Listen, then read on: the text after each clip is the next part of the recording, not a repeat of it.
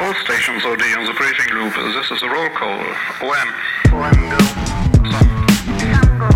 Systems. Systems go. ACS. AOCS go. Power. Power go.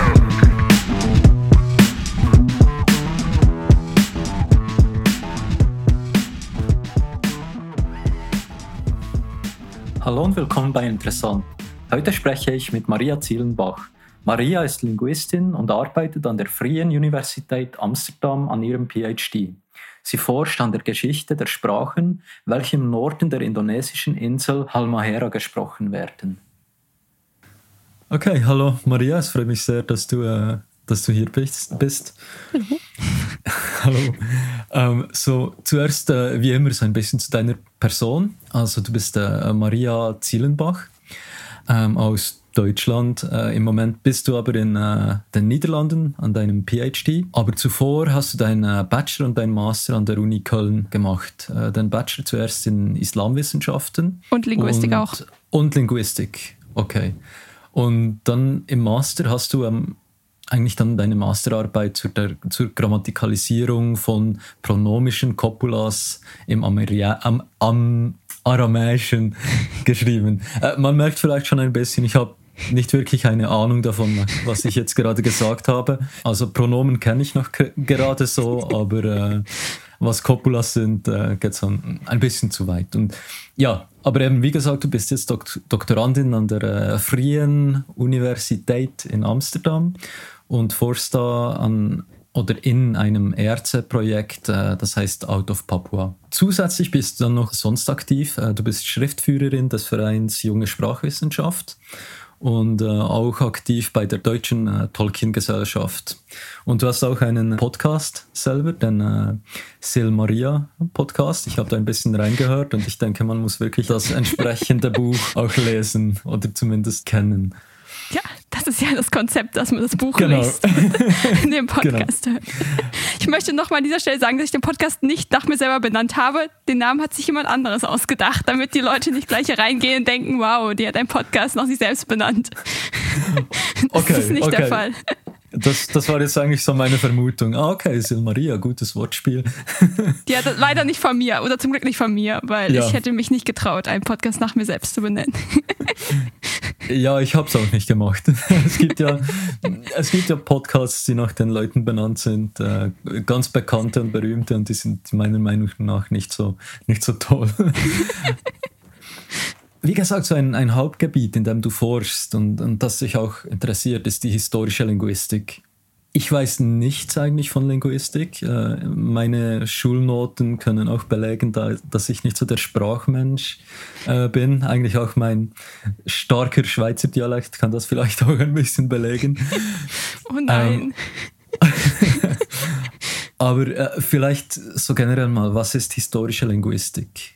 generell ist es eigentlich die Lehre davon, wie Sprachen sich entwickeln und wie sie miteinander verwandt sind. Das sind eigentlich so die beiden Hauptpunkte der historischen Linguistik, wobei das auch sehr, ein sehr weit gefächertes Feld ist. Also man kann sehr viel historisch arbeiten zu Sprachen. Aber generell geht es eben darum, dass man sich anschaut, wie sahen Sprachen früher aus und wie sehen sie heute aus und wie ist es dazu gekommen, dass sie so aussehen, wie sie heute aussehen und zusätzlich eben noch diese Verwandtschaft, also wie haben die Sprachen sich auseinander entwickelt oder wie hängen sie zusammen historisch. Okay, also es geht so um um den Sprachstammbaum eigentlich. Ja, genau, das ist, das ist ein, großes, ein großes Thema in der historischen Linguistik, dass man eben diese Stammbäume, die vermutlich auch jeder schon mal irgendwo schon mal von gehört hat, dass eben Sprachen verwandt sind. Das ist ein großes Thema, aber nicht das einzige Thema der historischen Linguistik. Wie, wie kann man das denn feststellen? Also man hat ja eigentlich keine Tondokumente, die älter sind als vielleicht 100 Jahre, 200 Jahre. Wie geht man da vor? Ich, ich nehme an, es geht dann vor allem um die geschriebene Sprache. Vergleicht man da viel historische Dokumente mit äh, aktuelleren Dokumenten? Oder geht es wirklich eher darum, äh, die Sprachen als Ganzes zu betrachten? Sind wir äh, schon mittendrin? Also es gibt dieses, dieses Modell, was sich das Stammbaummodell nennt, was verknüpft ist mit vergleichender Sprachwissenschaft, was vielleicht auch viele schon mal gehört haben, diesen Begriff. Und das basiert quasi auf der Annahme, dass Sprachen sich auseinander entwickeln, indem Sprechergemeinschaften sich aufteilen. Also man hat irgendwie eine Sprechergemeinschaft und die einen ziehen weg und die anderen ziehen weg und die anderen ziehen noch woanders hin und dann verändern sich die Sprachen und das ist so die Grundannahme des Stammbaummodells. Und um das dann wieder herauszufinden, ob die Sprachen verwandt sind, ist das entscheidendste Kriterium ähm, für die meisten Linguistinnen, die in dem Bereich arbeiten, laut Übereinstimmungen. Also dass zum Beispiel in der einen Sprache oder in der Ursprache, aus der sich alle Sprachen entwickelt haben, ist zum Beispiel ein Wort beginnt mit einem P und in einer anderen Sprache beginnt es mit einem F und in der anderen Sprache beginnt es mit einem auch mit einem F und in anderen in der anderen mit einem H und in der anderen mit einem P und dann kann man daraus schließen, dass die Ursprache da ein P hatte. Also so funktioniert das. Also man schaut sich quasi an Sprachen, von denen man annimmt, dass sie verwandt sind und sucht nach systematischen Übereinstimmungen in Lauten und wenn es diese systematischen Übereinstimmungen gibt, dann kann man davon ausgehen, dass die Sprachen verwandt sind. Das ist so die Annahme des äh, Stammbaummodells. Und das funktioniert nicht nur mit Lauten, sondern auch mit äh, Morphologie, also die, die Bestandteile, aus denen Wörter zusammengesetzt sind. Aus dem Lateinunterricht kennt man vielleicht Endungen oder auch äh, von anderen äh, Sprachen, also so kleine Bestandteile von Wörtern und auch die können übereinstimmen systematisch. Und aus diesen übereinstimmenden Teilen kann man dann die Ursprache rekonstruieren. So funktioniert das im Wesentlichen. Okay, du, du hast jetzt vor allem gesagt, äh, es, es basiert auf Lauten und nicht. Ich hatte mir das jetzt so vorgestellt, okay, wenn die Wörter ähnlich sind, dann sind die Sprachen sehr wahrscheinlich verwandt. Also wenn ich jetzt denke, ähm, zum Beispiel im, im, Deutschen und Englischen gibt es ja öfters Übereinstimmungen. Äh, man kann zum Teil auch im, im, Russischen und im Deutschen Übereinstimmungen in den Wörtern finden. Aber dann ist das eher nicht die Art, wie das gemacht wird, sondern das geht wirklich eigentlich nur um oder nur äh, eher um Teile von Wörtern, also, also wie es ausgesprochen wird, ist da eher wichtiger als das Wort selbst. Ja, also Ähnlichkeit zwischen Sprachen ist erstmal ein Indiz für Verwandtschaft, würde ich sagen. Und wenn sich dann eine Sprache ähm, Wörter hat, die sich aus, der, aus dem gleichen Wort entwickelt haben, also es ist genauso wie bei den Sprachen, auch bei Wörtern gibt es eben ein, stellt man sich vor, es gibt eine Urform und daraus haben sich die einzelnen Wörter in den einzelnen Sprachen entwickelt. Und wenn die also diese aus der Ursprache entwickelten Wörter nennt man Kognate. Und die benutzt man quasi, um die Lautübereinstimmungen herauszufinden. Das heißt, man, wenn man glaubt, dass Sprachen verwandt sind, dann nimmt man sich erstmal äh, die Wörter der Sprache, also das Lexikon, vergleicht das und versucht daraus systematische Lautübereinstimmungen abzuleiten. Und daraus ergibt sich dann die Verwandtschaft. Also die Ähnlichkeit ist Indiz, aber sie ist nicht Beweis. Ich hoffe, man versteht, was gemeint ist. Also wenn, wenn Sprachen ähnliche Wörter haben, heißt das nicht automatisch, dass sie verwandt sind. Zum, weil es gibt ja auch Lehnwörter. Also zum Beispiel, also es gesagt, äh, Deutsch, Englisch hat viele ähnliche Wörter. Das stimmt auch, weil sie eben verwandt sind. Und es gibt systematische Lautübereinstimmungen zwischen Deutsch und Englisch. Aber es gibt auch so Sachen wie zum Beispiel Handy oder was, es fallen mir keinerlei englischen Lehnwörter ein. Ähm, cool.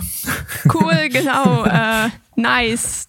Ja. Da, die, die sind dann natürlich auch ähnlich, aber sie sind Sie tragen nicht dabei, dazu bei, die Verwandtschaft zwischen den Sprachen nach dem Stammermodell auszuarbeiten, weil es da keine systematischen Übereinstimmungen gibt, weil die Wörter nicht, wie man sagt, ererbt sind. Also Deutsch hat nicht nice ererbt aus der Protosprache, aus der Deutsch und Englisch sich entwickelt haben und darum ist es kein Beweis für die Verwandtschaft. Und ich denke, es kann dann auch irgendwie wie Mischformen geben. Also ich habe jetzt cool als Beispiel genommen, zeigt ein bisschen auch, wie alt ich bin. Ich glaube, cool ist nicht mehr ein Wort, das so oft gebraucht wird.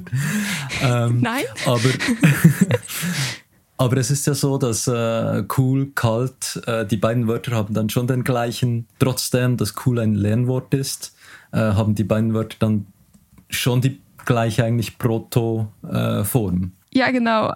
Also, ist das ganze Thema sehr komplex, nehme ich an. Gerade wenn man dann nicht mit lebenden Sprachen arbeitet, sondern mit toten Sprachen. Ich denke jetzt an Latein ist das bekannteste, bekannteste Beispiel.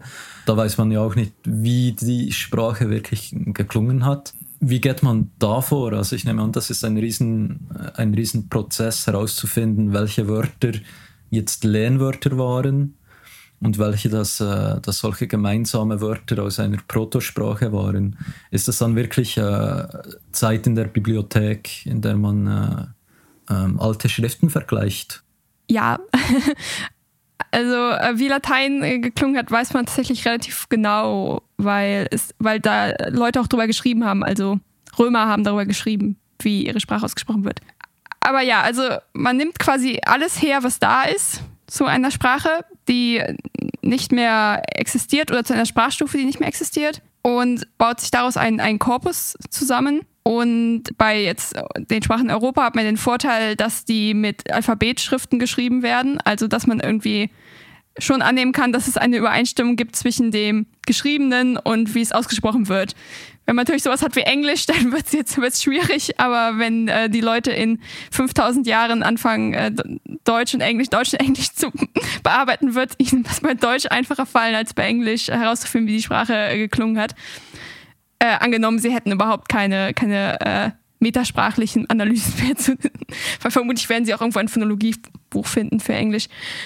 Aber genau, man ähm, nimmt sich also her, was man hat und damit arbeitet man dann. Also jetzt zum Beispiel konkret in meinem Fall, äh, zu den Sprachen, zu denen ich arbeite, gibt es ganz viele Wortlisten von Entdeckern, Missionaren äh, und dann auch Linguisten, die da eben gearbeitet haben. Die stammen dann so ab von Beginn des oder sogar auch Ende des, ähm, des 18. Jahrhunderts. So beginnt das dann, dass es eben Wortlisten gibt, die man vergleichen kann. Und es gibt auch Texte also äh, die Sprachen, zu denen ich arbeite, wurden jetzt auch geschrieben. Also man hat so ab dem 16. Jahrhundert hat man auch schon Texte in einzelnen Sprachen und damit kann man dann arbeiten. Und konkret sieht das eben wirklich so aus, dass man sehr viel mit Wörtern arbeitet. Also man arbeitet nicht unbedingt mit dem Gesamttext, sondern es ist eigentlich sehr technische Arbeit. Es gibt eben auch diesen Unterschied zwischen, was man so allgemein als Philologie bezeichnet, wo man sich eben auseinandersetzt mit den Texten und zum Beispiel Editionen von alten Texten macht. Vielleicht Kathol oder so macht man eine Edition. Und das ist nicht unbedingt das, was historische Linguisten tun. Es gibt Leute, die machen beides, aber historische Linguistinnen machen sehr viel technische Arbeit, in denen sie sich eben die Wörter und ihre Bestandteile angucken und daraus dann eben die Vergleiche machen und daraus ihre Schlüsse ziehen. Also ist der erste Schritt nicht, dass du die Sprachen, mit denen du arbeitest, eigentlich lernen musst, dass du die verwenden kannst, sondern es ist wirklich technisch äh, und du schaust dir eigentlich nur, du schaust dir nur den Vergleich zweier Sprachen an, zweier Wörter, aber die Bedeutung der Wörter ist nicht, nicht wirklich äh, von Bedeutung oder interessant. Ja und nein. Also Sprache lernen ist sehr hilfreich, man kann sich auch vorstellen, als die Leute angefangen haben, historische Linguistik betre also zu betreiben, so richtig im 19. Jahrhundert, gab es ja quasi keine Mittel, um irgendwie Wissen zu kategorisieren, wirklich, ähm, wie wir das heute können mit, mit Datenbanken und sowas. Das heißt, die Leute hatten sehr viel einfach auch im Kopf und konnten eben sehr gut Latein und Altgriechisch und konnten das dann deshalb vergleichen, weil sie eben wussten, welche Wörter ähnlich sind, weil sie das einfach wussten. Und das ist natürlich sehr hilfreich, weil wenn man das weiß, wenn man die Wörter kennt, dann muss man sie nicht immer nachgucken.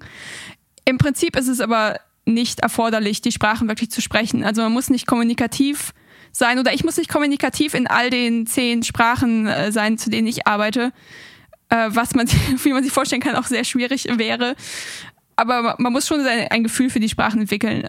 Und desto mehr man über sie eben im Kopf hat, desto einfacher wird es.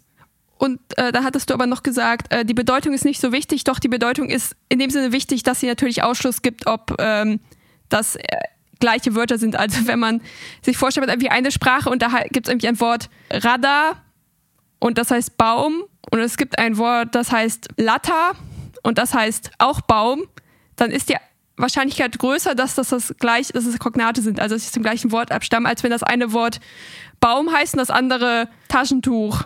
Ja, vielleicht Taschentücher, weil es aus, aus Holz besteht, ich weiß nicht. Aber ähm, also es ist dann auch wieder ein Indiz, dass es sich eben um Kognate handelt. Also die Bedeutung ist schon wichtig, aber es geht eben nicht um Texte. Also das wird auch gemacht. Viele Leute, die historische Linguistik beschreiben, beschäftigen sich auch mit Texten, aber für diese vergleichende historische Linguistik sind eben Texte weniger wichtig. Und äh, du hast jetzt erwähnt, äh, die Sprachen, mit denen du arbeitest, die zehn Sprachen. Äh, welche sind das? Oh Gott, soll ich dir eine Liste vorlesen? Äh, also es sind die, die, die Nordheimer Hera-Sprachen, Ähm, Halmahera ist eine recht kleine, obwohl sie gar nicht so klein ist, Insel vor der ähm, Westküste von Papua, beziehungsweise Neuguinea, Neuguinea. Aus irgendeinem Grund sagen die Linguistinnen immer Papua dazu, zu der Insel, obwohl die Insel eigentlich Neuguinea heißt. Es gehört zu Indonesien und auf dieser Insel, die ich glaube ein bisschen größer ist als die Niederlande, werden im Nordteil eben diese zehn Sprachen, oder vielleicht sind es auch mehr Sprachen gesprochen, zu denen ich arbeite. Und im Süden werden sogenannte austronesische Sprachen gesprochen. Und austronesische ähm, Sprachen, davon gibt es sehr, sehr viele. Es ist die, nicht die Sprache mit den meisten Sprechern, auch nicht die mit den meisten Sprachen, aber die räumlich eigentlich am weitesten verteilte, weil die von Madagaskar bis nach Hawaii geht. Also die Austronesier sind mit ihren Schiffen überall hingefahren, über extrem weite Strecken und haben äh, so ihre, ihre Sprachen verbreitet.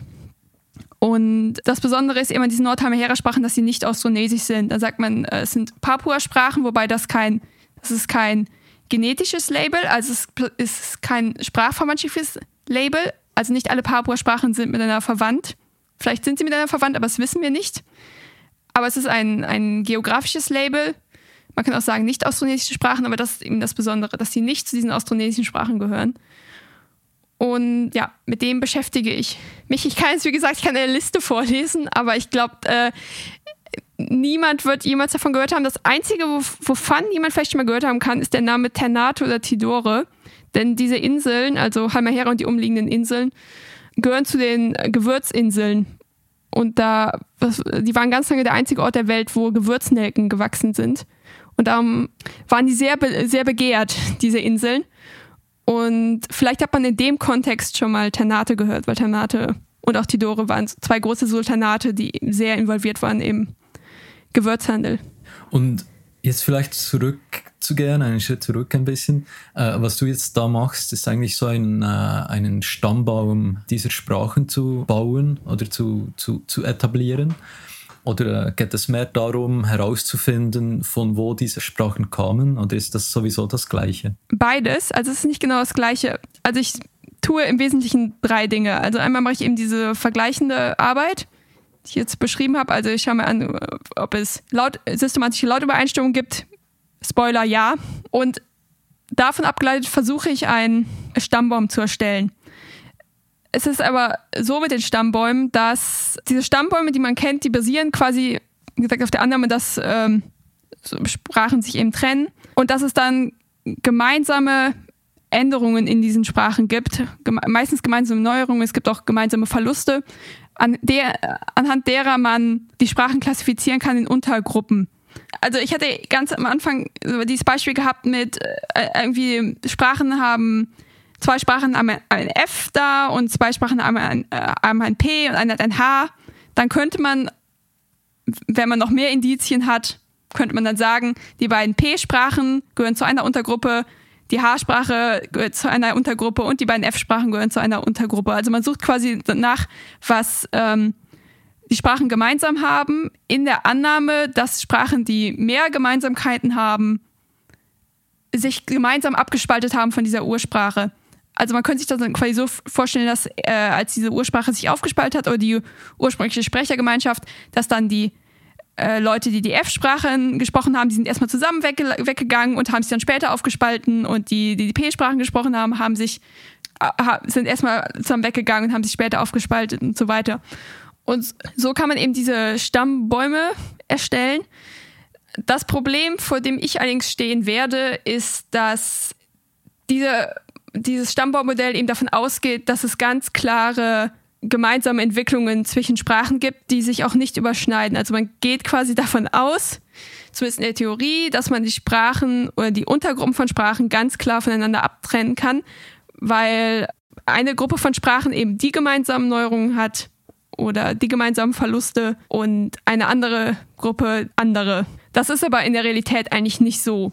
Also wenn man sich jetzt zum Beispiel indoeuropäisch anguckt, das ist die große Sprachfamilie, zu der Deutsch zum Beispiel gehört, von dem man vielleicht schon mal gehört hat, oder auch Englisch, Hindi, Russisch, Persisch, also die meisten Sprachen in, in Europa und dann noch in, äh, äh über Asien bis nach Indien. Da kann man sich natürlich vorstellen, dass Sanskrit, also die älteste indische Sprache und Latein und Altgriechisch, dass die Sprechergemeinschaften wirklich mal isoliert voneinander waren und sich unabhängig voneinander entwickelt haben.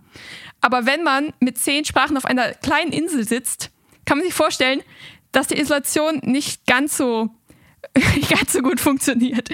Und das ist eben das Problem des Stammbaummodells. Ähm, das Stammbaummodell berücksichtigt keinen Sprachkontakt. Das Stammbaummodell geht davon aus, dass es klar abgrenzbare Sprachen gibt, wo man Merkmale erkennen kann, die sich verändern. Oder wenn es dann ähm, Kontakt gibt, also Kontaktphänomene, zum Beispiel Lehnwörter und sowas, dann sind das quasi Unregelmäßigkeiten innerhalb dieses Modells. Aber in der Realität spielt es eine viel größere Rolle, als dieses Modell es vermuten lässt. Und darum scheitert dieses Modell häufig, sobald man bei zu nahegelegenen Sprachen kommt. Also zum Beispiel, obwohl indoeuropäisch wirklich sehr, sehr gut erforscht ist und da schon seit äh, vielen hundert Jahren, also seit ähm, 150 Jahren ungefähr im Stammbaum gearbeitet wird, kann man zum Beispiel trotzdem nicht die westgermanischen Sprachen wirklich gut in so ein Stammbaummodell einpflegen. Also westgermanisch sind Niederländisch, äh, Deutsch und die dazugehörigen Dialekte und äh, zum Beispiel noch Friesisch, Englisch. Und auch die kann man nicht wirklich gut nach diesem Schema, dass man gemeinsame Neuerungen hat oder Dinge, die gemeinsam beibehalten wurden, Dinge, die gemeinsam verloren gegangen sind, kann man nicht so gut in, zu einem Baum machen, zu einem, so einem klassischen Stammbaum. Also das Stammbaummodell hat einfach Grenzen. Und vor diesem Problem werde ich eben auch stehen, weil auf dieser kleinen Insel wird es einfach viel Kontakt gegeben haben, es wird viel Austausch gegeben haben zwischen den äh, Sprechergemeinschaften.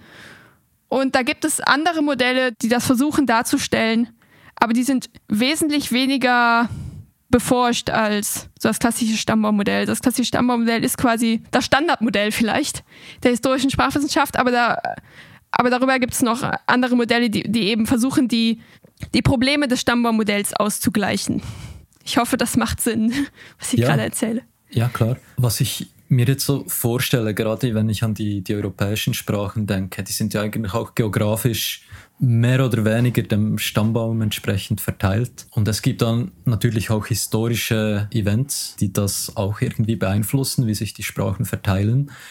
Beziehst du das mit ein äh, in die Forschung? Also schaust du dir auch mal die geografische Verteilung der Sprachgruppen auf dieser Insel an? Oder benutzt du das eher als dann Test, um deine Hypothese, also deinen äh, Stammbaum der Sprache dann zu testen, indem du alles andere anschaust? Also für das Stammbaummodell Modell würde ich, würd ich sagen, dass das eigentlich wieder blind dafür ist. Also es ist, spielt eigentlich keine Rolle erstmal in Diagnostik. Natürlich macht es irgendwie Sinn, wenn man anfängt, Sprachen zu vergleichen, erstmal nah nebeneinander liegende Sprachen zu vergleichen. Aber Menschen sind eben sehr mobil und sie waren auch schon immer sehr mobil. Wenn man zum Beispiel überlegt, äh, Romani, die Sprache der äh, Roma und Sinti, das ist eigentlich eine, eine indische Sprache oder eine indoarische Sprache. Und die sind eben aus Indien bis zu uns gezogen und darum gibt es jetzt eine indische Sprache in Europa. Und wenn man da keine historischen Daten hätte, dann äh, wäre das erstmal sehr, sehr verwirrend. Und das ist natürlich jetzt ein Extrembeispiel, weil die Leute wirklich sehr mobil sind. Aber äh, man kann sich auch vorstellen, auf, auf dieser kleinen Insel, also auf Halmahera, war es zum Beispiel so, dass die Sultane gerne mal Leute umgesiedelt haben. Das heißt, die haben ein ganzes Dorf genommen und haben gesagt, ihr gehört jetzt zu mir, bitte siedelt euch da an. Oder die Leute haben gesagt, wir möchten gerne nicht mehr zu unserem Sultan gehören, sondern zum anderen Sultan. Wir ziehen jetzt um. Und dann haben sie ihr ganzes Dorf genommen und sind umgezogen. Und also ganzes Dorf ist natürlich ein paar, paar äh, Dutzend Leute dann immer, aber äh, trotzdem. Und äh, so kann es dann eben dazu kommen, dass ähm, Sprachen nicht mehr da gesprochen wurden, wo sie entstanden sind. Oder auch jetzt, wenn man irgendwie schaut in, in Europa, also Englisch zum Beispiel ist ja nicht in England entstanden, wenn man jetzt mal davon ausgeht, dass es eben zurückgeht auf Altenglisch, das zurückgeht irgendwie auf irgendetwas, was man vielleicht Angelsächsisch nennen könnte. Und diese Angelsachsen sind dann irgendwie aus Nordostdeutschland gekommen ähm, und sind dann eben nach England drüber gezogen. Und also Menschen sind einfach sehr mobil. Von daher ist es relativ schwer, ähm, das als Kriterium zu nehmen für Sprachverwandtschaft, aber es ist eben wieder ein Indiz, eben, was nah beieinander ist, ist vielleicht miteinander verwandt. Aber umgekehrt kann man eben durch die Sprachverwandtschaft Rückschlüsse ziehen auf Population, Populationsbewegungen. Also wenn man eine Sprache hat, zum Beispiel ähm, gibt es in Nordamerika die sogenannten athabaskischen Sprachen. Das Besondere an denen ist, dass sie einmal im, ganz im Norden gesprochen werden, also in Kanada und aber auch ganz im Süden. Also zum Beispiel im Navajo, das ist, ähm, die wird ganz im Süden der USA gesprochen, während eine ganz, ein ganz anderer, ähm, ein großer Teil der Spr anderen Sprachen im Norden gesprochen wird und dann so ein paar der Küste entlang. Und dann gibt es Leute, die glauben, okay, die Sprachen sind irgendwie im Norden, sind die Leute eingewandert nach Amerika und sind dann so an der Küste entlang, vielleicht nach Südamerika.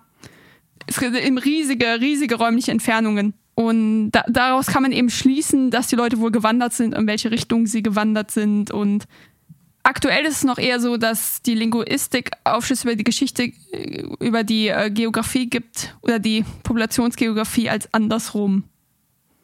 Aber ähm, es wird auf jeden Fall mit einbezogen. Also ich lese auch sehr viel historische, historische Literatur zu der Region. Äh, gibt es da viel? Äh, wie sieht da die Ge Geschichtsaufzeichnung aus? Gibt es da viele Bücher äh, oder Schriften? Oder ist das vor allem dann, äh, wie du schon gesagt hast, vor allem von Missionaren, äh, ja, den Kolonialmächten äh, aufgezeichnet worden?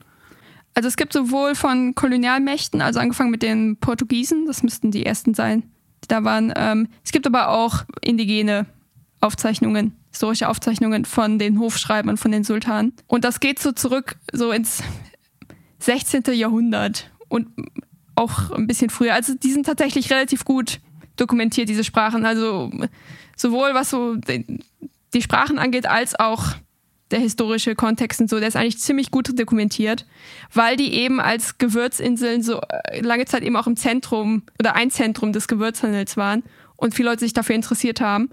Und die sind auch schon relativ früh islamisiert worden. Also ähm, im 15. Jahrhundert müsste das auch gewesen sein oder kurz danach oder sogar früher. Ich bin mir gar nicht sicher, aber sind die auf jeden Fall islamisiert worden und ab dann hatten die eben auch Schrift und haben dann auch Sachen aufgeschrieben. Ja, von daher bin ich da eigentlich sehr, sehr beglückt. Ja. Also haben die Sprachen selber, die du äh, erforschst, haben keine Schrift? Ja, sie haben keine Schrift entwickelt, aber sie haben natürlich die Schrift äh, benutzt. Also es gibt dann die Javi-Schrift, die hat man vielleicht schon mal gehört, das ist die malaiische Version des arabischen, der arabischen Schrift, könnte man vielleicht sagen. Und in der wurden dann Dokumente geschrieben, also Chroniken und Verträge und all sowas, was man irgendwie so gebraucht hat. Jetzt sagst du, äh, dass gewisse Sprachen dann äh, andere Schriften verwenden. Entstehen so verschiedene Alphabete, äh, verschiedene Schriften. Also dass, dass jetzt da, siehst du da auch Unterschiede, dass diese verschiedenen Sprachen die, die arabische Schrift übernahmen und sie dann quasi an ihre mündliche Sprache angepasst haben? Ja, das äh, passiert durchaus auch. Äh, ist nicht ganz mein Gebiet, aber man kennt das ja auch aus Europa. Also wir haben ja die lateinische Schrift genommen und dann an äh, die deutsche Sprache angepasst und dann zumindest in Deutschland gibt es ja und auch in äh, Österreich gibt es so Sachen wie das scharfe S, was es nur in Deutschland gibt. Genau, also man nimmt die Sprache und versucht dann möglichst sinnvoll damit die äh, Schrift zu schreiben, äh, die Sprache zu schreiben was bei, zum Beispiel bei der arabischen Schrift relativ schwierig ist, weil die keine Vokalzeichen hat. Beziehungsweise sie hat Vokalzeichen, aber die werden so als kleine Diakritika geschrieben. Und äh, das liegt daran, weil für Arabisch das nicht so wichtig ist, die Vokale zu schreiben, weil wenn man Arabisch kann, weiß man, welcher Vokal wohin gehört, im Wesentlichen. Für die Sprachen in, in äh, so im Indonesien im weitesten Sinne also auch Malaysia und diese ganze Ecke einfach, ist es aber eigentlich schon sehr wichtig, Vokale zu schreiben. Und dann hat man dadurch, dafür eben Systeme entwickelt und auch für die Laute, die diese Sprachen haben, aber Arabisch nicht hat, hat man auch. Also kannst du äh, Arabisch lesen? Ja, das habe ich im Studium gelernt. Also ich habe ja eben gesagt, Islamwissenschaften äh, studiert und dann äh, auch Arabisch gelernt mehrere Jahre. Aber Javi lesen ist nochmal was anderes als Arabisch lesen. Also mein Javi ist äh, sehr schlecht. noch, aber ich habe es bisher auch noch nicht so wirklich gebraucht. Äh, vielleicht möchte ich noch ein bisschen auf, äh, ja, man könnte sagen, ein bisschen auf dein Hobby äh, eingehen, die, wo äh, künstliche Sprachen äh, darunter fallen. Ähm, vielleicht kurz als Einführung, was ist eine künstliche Sprache? Äh, ich würde es definieren, eine Sprache, die nicht natürlich entstanden ist, sondern von einer Person sich ausgedacht wurde zum Zweck, eine, eine ausgedachte Sprache zu haben. Es gibt auch natürliche Sprachen, die so ein bisschen was von ausgedacht haben, zum Beispiel die Standardsprachen. Also Standarddeutsch ist kein deutscher Dialekt, der natürlich gewachsen ist, sondern da ist eben sehr viel standardisiert worden. Also Leute haben sich Gedanken darüber gemacht, wie soll Standarddeutsch sein. Ähm, mehr oder weniger gewollt. Äh, das ist aber nicht damit gemeint, sondern es geht wirklich um Sprachen, dass sich jemand hinsetzt und sagt, ich erschaffe jetzt eine Sprache, weil ich gerne eine Sprache erschaffen möchte. Was sind Beispiele dafür? Ja, also zum Beispiel äh, Tolkiens äh, Sprachen erkennt man vermutlich Sindarin, Quenya, also die Elbensprachen. Klingonisch kennt man vermutlich, dann von Game of Thrones kennt man vielleicht Dothraki und äh, Valyrisch. Also mittlerweile hat ja jede, jede Fantasy, wie es Fantasy-Buch und jedes Fantasy-Show hat so ihre eigene kleine Conlang. Aber ich nehme an, die, diese Sprachen sind verschieden äh, weit ausgebaut. Ja. Zum Beispiel, ich nehme an, beides, in, was den Korpus betrifft, aber auch was die äh, Grammatik betrifft. Gibt es da eine, eine, eine künstliche Sprache, die hervorsticht, die am komplettesten ist? Es kommt darauf an, was du, was du unter komplett verstehst. Also kommunikativ äh, ist auch klingonisch. Also es gibt auch Leute, die unterhalten sich auf klingonisch. Es gab sogar, gab sogar fast einmal einen, einen klingonischen Muttersprachler. Aber also so von der Sprache, die am meisten benutzt wird, äh, kann man Esperanto nennen. Also Esperanto wurde erfunden als Weltkommunikationssprache. Also man kennt das ja, früher war Latein mal Weltsprache und ähm, jetzt ist es Englisch und zwischendurch gab es ganz viele andere. In anderen Teilen der Welt gibt es ganz viele andere Kommunikationssprachen. Und äh, bei Esperanto war es eben so, dass ein Herr Samenhof, der hat gesagt, ich möchte gerne eine Kommunikationssprache für die Welt schaffen, die weniger die Sprache einer bestimmten Gruppe ist und hat dann so eine, eine gemischte Sprache gebaut aus Romanisch und Slawisch und Germanisch was natürlich auch wieder sehr eurozentrisch ist, aber immerhin schon fortschrittlicher als wir nehmen Englisch. Äh, das hat nicht ganz geklappt, aber es gibt sehr viele Esperanto-Sprecher immer noch weltweit. Also die Bewegung ist ein bisschen abgeflacht in den letzten 100 Jahren, aber äh, es gibt immer noch eine große Esperanto-Community und es gibt auch MuttersprachlerInnen. Äh, also das ist, glaube ich, die Conlang, die es am weitesten geschafft hat. Und dann so im fiktionalen Bereich sind vermutlich schon Tolkiens Sprachen sind schon sehr weit ausgebaut aber auch nicht nur von ihm, sondern auch von ähm, zum Beispiel David Solo, der die Sprachen dann weiterentwickelt hat für die Filme, damit man sie auch in den Filmen sprechen kann, tatsächlich, weil für einen Tolkien selbst gibt es dann doch we zu wenig Wortschatz.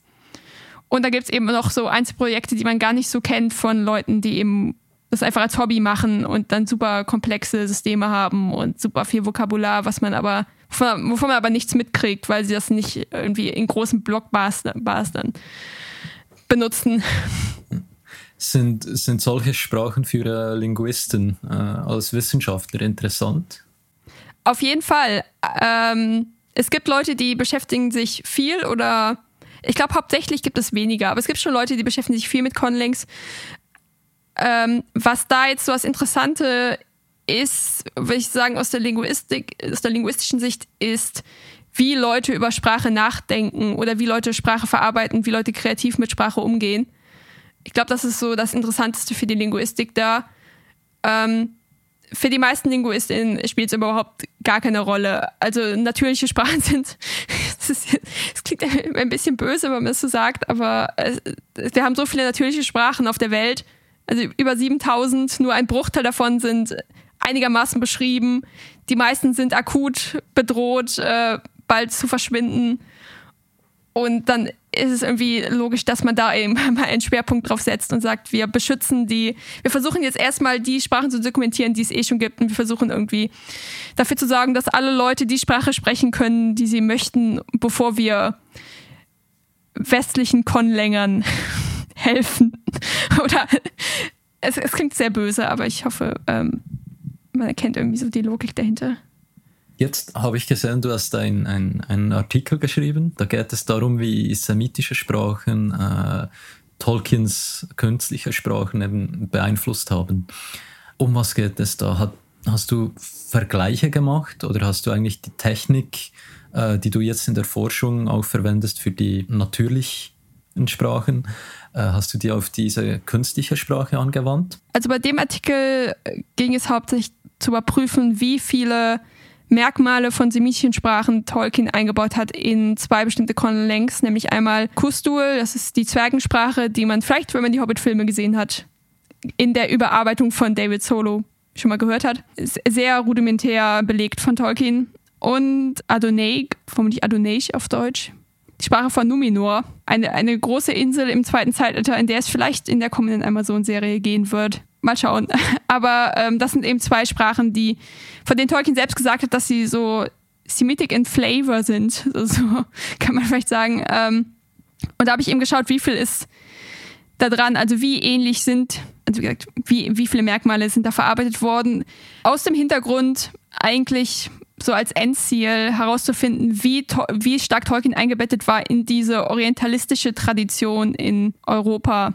Also da, da gibt es bisher relativ wenig Literatur zu, also Tolkien als, als Orientalist. Und das hat mich eben interessiert, weil, das, weil sich daraus wieder so Implikationen lassen, schließen lassen können für Tolkiens Werk und an seine Ansichten und wie er die verarbeitet hat in, den, in seinen Werken. Ähm, weil eben du hast ja gesagt, ich habe meine Masterarbeit geschrieben zu semitischen Sprachen, ich habe auch meine Bachelorarbeit geschrieben zu semitischen Sprachen und äh, von daher kenne ich mich da ein bisschen aus und habe das mal genutzt, um eben diesen Vergleich zu machen.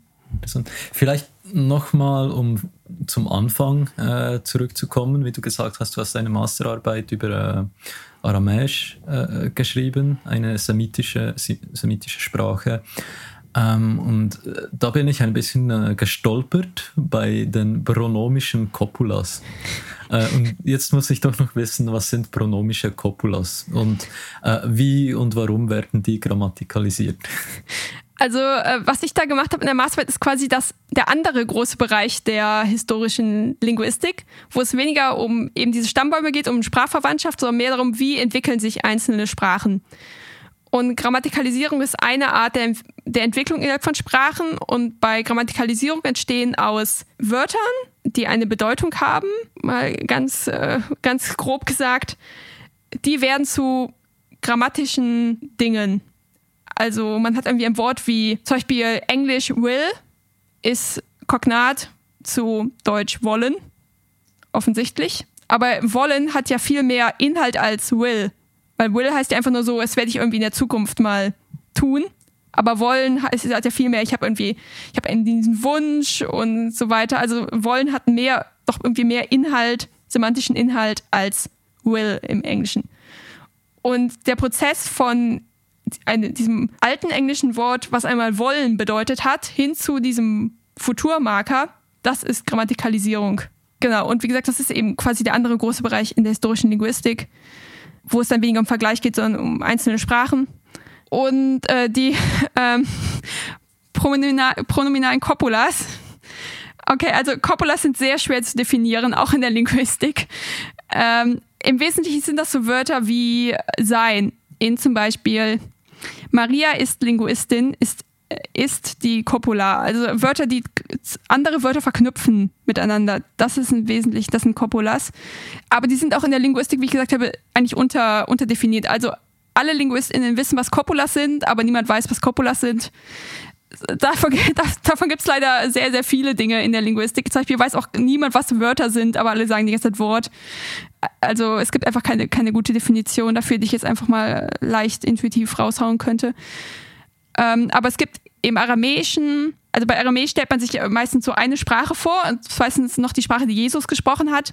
Aramäisch ist aber eigentlich eine Sprachfamilie, wie zum Beispiel Germanisch oder ähm, Austronesisch. Ähm, also es gibt ganz viele aramäische Sprachen, die un sehr unterschiedlich sind. Und die haben gemeint, dass sie eine Copula grammatikalisiert haben aus Pronomen, also aus so Sätzen wie Maria, sie Linguistin, dieser Satz heißt dann nach ein paar hundert Jahren, Maria ist Linguistin. Und äh, das habe ich mir angeschaut, weil das, das, das sehr spannend ist, weil es gibt zwei von denen. Und meine, mein, mein Claim ist, den ich in der Masterarbeit gemacht habe, ist, dass sie aus unterschiedlichen Quellen entstanden sind. Und ja, das war, es war, es war sehr viel Arbeit und sehr anstrengend, aber es war auch äh, sehr spannend. Äh, was hat diese sehr viel Arbeit äh, umfasst? Äh, vor allem Lesen oder äh, Vergleichen? Ähm? Also erstmal musste ich mich halt einarbeiten in Aramäisch, weil ich nie, ich habe nie Semitistik studiert, sondern habe mir das alles selber, selber angelesen, weil ich einfach die Sprachen spannend finde. ich musste also erstmal einen Zugang bekommen zu diesen Sprachen. Ich musste ganz viele Corpora wälzen, also Textcorpora und so, die, also ganz, ganz viele, ganz viele Textcorpora arbeiten, die haupt, hauptsächlich so aussehen, dass man eben den aramäischen Text hat, meistens in Umschrift, um, umgeschrieben in ähm, hebräische Quadratschrift und dann einfach die Übersetzung daneben. Da muss man also gucken, was passiert jetzt bei der, was in der Übersetzung stimmt jetzt überein mit dem, mit dem, mit dem Satz auf Aramäisch, den ich dann habe und finde ich da irgendwelche Coppolas und dann habe ich also wochenlang einfach nur Texte gelesen und mir da meine Beispielsätze rausgesucht, wo man dann eben, man eben sieht, wie funktioniert das mit der Coppola. Und dann sieht man eben, dass in den ältesten belegten aramäischen Sprachen es eben diesen Satz gibt wie Maria, sie Linguistin, wo man nicht so genau weiß, ist das jetzt schon eine Coppola oder ist das ähm, so eine, eine, Konstruktion, um irgendwie zu, zu betonen, also Maria, sie ist Linguistin oder sowas. Und in den späteren Sprachen ist dann aber dieses Sie ähm, ist verkürzt worden, also es hat so phonetische Substanz verloren und es ist viel weniger frei in dem, wo, wo es auftreten kann im Satz und so weiter. Und so kann man eben sehen, dass es sich eben grammatikalisiert hat.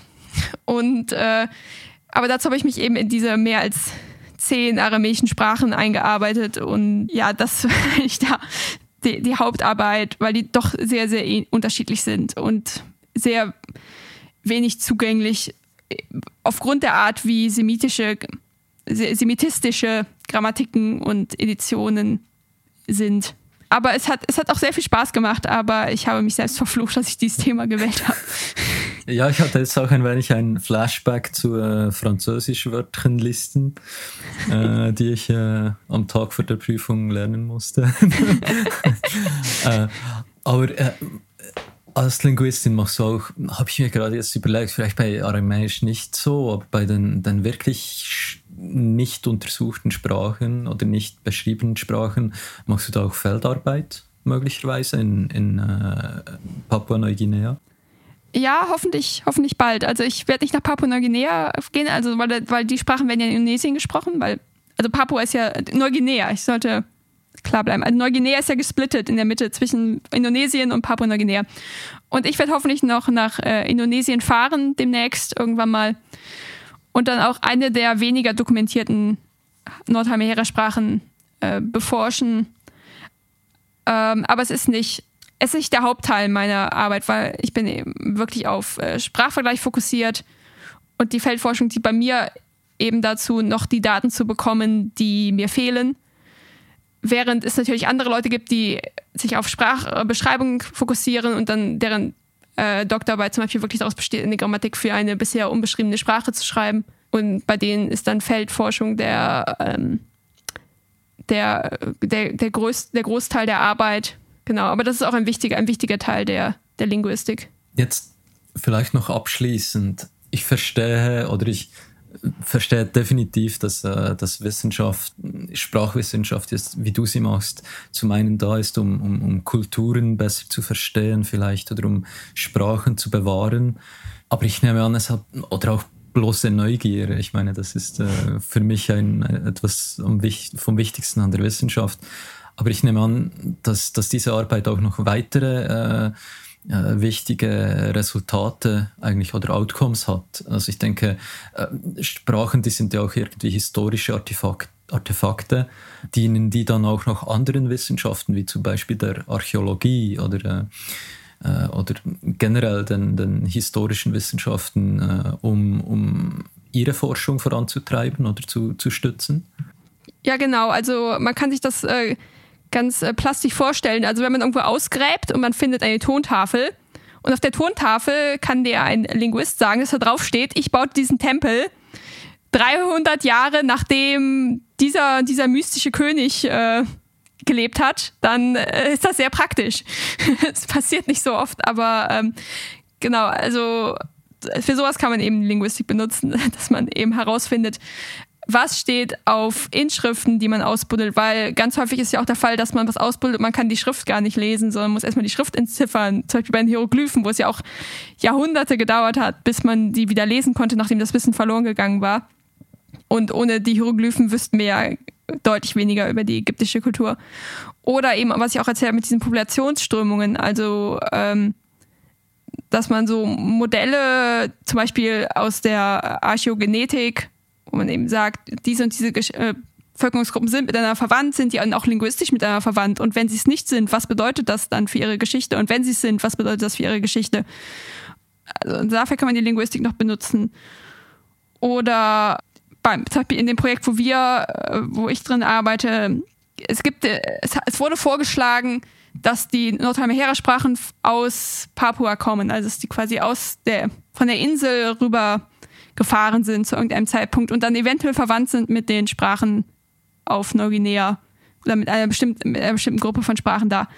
Und das äh, wollen wir eben auch überprüfen, ob das denn stimmt. Und da kann man eben auch die Linguistik benutzen. Denn wenn die Sprachen miteinander verwandt sind, muss das ja irgendwo herkommen, dass die miteinander verwandt sind. Das heißt, die Leute müssen irgendwie rübergekommen sein. Genau. Oder auch, ähm, wenn man jetzt ein bisschen weggeht von der Historie und einfach ins aktuelle Leben, ist natürlich auch Linguistik wichtig, so als ähm, soziales Empowerment vielleicht. Also zum Beispiel ist es ja ganz so, ganz, ganz vielen Teilen der Welt so, dass Kinder nicht in der Sprache literalisiert werden, die sie zu Hause sprechen, sondern in einer größeren Lingua Franca. Ich meine, als, als Schweizer wirst du ja genug Erfahrung damit haben, wie das äh, ist mit in mehrsprachigen Gesellschaften. Mhm. Und wenn man aber eben die, die Sprache beschrieben hat und dann auch ein Schriftsystem entwickelt hat, zusammen mit den, mit den SprecherInnen, und die sagen, wir möchten jetzt aber, dass unsere Kinder auch in unserer Sprache unterrichtet werden und der Staat, in dem sie leben, stimmt dem zu und sorgt vielleicht dafür, dass Schulbücher geschrieben werden und sowas, dann hat das natürlich auch einen ganz äh, deutlichen Impact für die Sprechergemeinschaft. Oder wenn eben Bücher geschrieben werden, dass die Leute ihre Geschichten aufschreiben können und für kommende Generationen bewahren können oder einfach ihre Sprache auch bewahren können. Das sind auch so Dinge, wo die, wo die Linguistik eben mal ganz konkret die Gesellschaft äh, oder die Sprechergemeinschaften beeinflussen kann. Ich denke, das ist ein guter, äh, ein guter und wichtiger Schlusspunkt. Ähm, ich danke dir, dass du da warst und äh, mich quasi durch eine ein, ein, ein Forschungsgebiet geführt hast, das mir wirklich total fremd war. Das Einzige, was ich wirklich wusste, da, äh, ist, dass, äh, dass Tolkien künstliche Sprachen äh, äh, erschaffen hat. Ja, also vielen, vielen Dank, dass du da warst. Gerne. Bei äh, Tolkien haben wir jetzt gar nicht drüber gesprochen, aber Tolkien hat quasi Fanfiction geschrieben zum Stammbaummodell. okay, ja, jetzt, muss, jetzt dauert der Podcast noch ein bisschen länger. Äh, okay. Wie sorry. und warum? Ähm, also Tolkien hat quasi, Tolkien war ja auch Linguist. Und äh, Tolkien war auch vor allem auch historisch vergleichender Linguist. Und er hat quasi das gemacht, was ich jetzt beschrieben habe, also das mit dem Stammbaummodell, hat er übertragen auf seine, seine fiktionale Welt, aber quasi andersrum, weil wir gehen ja von den Sprachen auf, die wir haben und leiten davon dann ab, wie die rekonstruierte Sprache sein könnte. Und Tolkien hat quasi gesagt, das ist meine rekonstruierte Sprache und ich leite daraus jetzt Wortformen ab. Also, das hat er, also, äh, also Quenya und Sindarin, die beiden Elben, großen Elbensprachen, es gibt auch mehr, die sind miteinander verwandt. Und Tolkien hat gesagt, hm, wenn ich dieses Wort habe auf, ähm, auf Sindarin, da muss es ja so und so sein in Quenya. Und da kommen dann so tolle Sachen aus, äh, wie zum Beispiel Celeborn, der Mann von Galadriel, äh, heißt auf Quenya unglücklicherweise Teleporno. Was? Weil nach den Lautgesetzen okay die es gibt, also in den systematischen Lautübereinstimmungen, ja. kommt da eben Teleporno raus. Und das hat Tolkien auch selber ein bisschen bedauert, glaube ich. Aber genau. Äh, aber sowas hat Tolkien gemacht, also ja. ganz, ganz verrückt, also ja. völlig abgefahren. Ja, und es gibt ja auch in, äh, in, in der äh, deutschen Literatur äh, ein Beispiel, da haben wir kurz zum Beginn darüber gesprochen, von einem Linguisten oder von einem Linguisten-Gebrüderpaar. Ich weiß nicht, ob beide äh, Grimm-Brüder da involviert waren. Schon, ja. Ähm, waren das auch, äh, haben die auch wissenschaftliche Arbeiten geschrieben? Oh ja, die haben ja das, äh, die deutsche Grammatik hat geschrieben, der eine von den beiden. Und der hat die, äh, quasi die Grimmschen Gesetze aufgestellt, die beschreiben, wie die germanischen Sprachen sich entwickelt haben und wie die germanischen Sprachen abzugrenzen sind von den anderen indoeuropäischen Sprachen, die nicht germanisch sind. Das sind immer die sogenannten Lautverschiebungen. Also Grimm hat quasi herausgefunden, dass alle germanischen Sprachen eine bestimmte Lautverschiebung also einen bestimmten Lautwandel mitgemacht haben, den die anderen indoeuropäischen Sprachen in dem Sinne nicht mitgemacht haben. Also eine Gruppe von Lautverschiebungen. Das ist dann die erste, erste germanische Lautverschiebung oder Grimms Gesetz. Und das war eine so der ersten bahnbrechenden Erkenntnisse darüber, dass das wirklich so ist. Also dass Sprachen sich wirklich systematisch in ihren Lauten übereinstimmen. Und ja, das waren die, die Gebrüder Grimm. Also die haben, sind quasi so die ersten, eine der ersten, unter den ersten historisch linguistisch, äh, his, historischen Linguisten gewesen. Ja. Ja. Okay, gut. Dann äh, denke ich, ist der, jetzt der zweitbeste Schlusspunkt. ähm, das war die äh, Linguistik-Bonus, ähm, der Bonus-Content. Ja, super. Vielen Dank äh, für dieses wirklich sehr, sehr interessante Gespräch.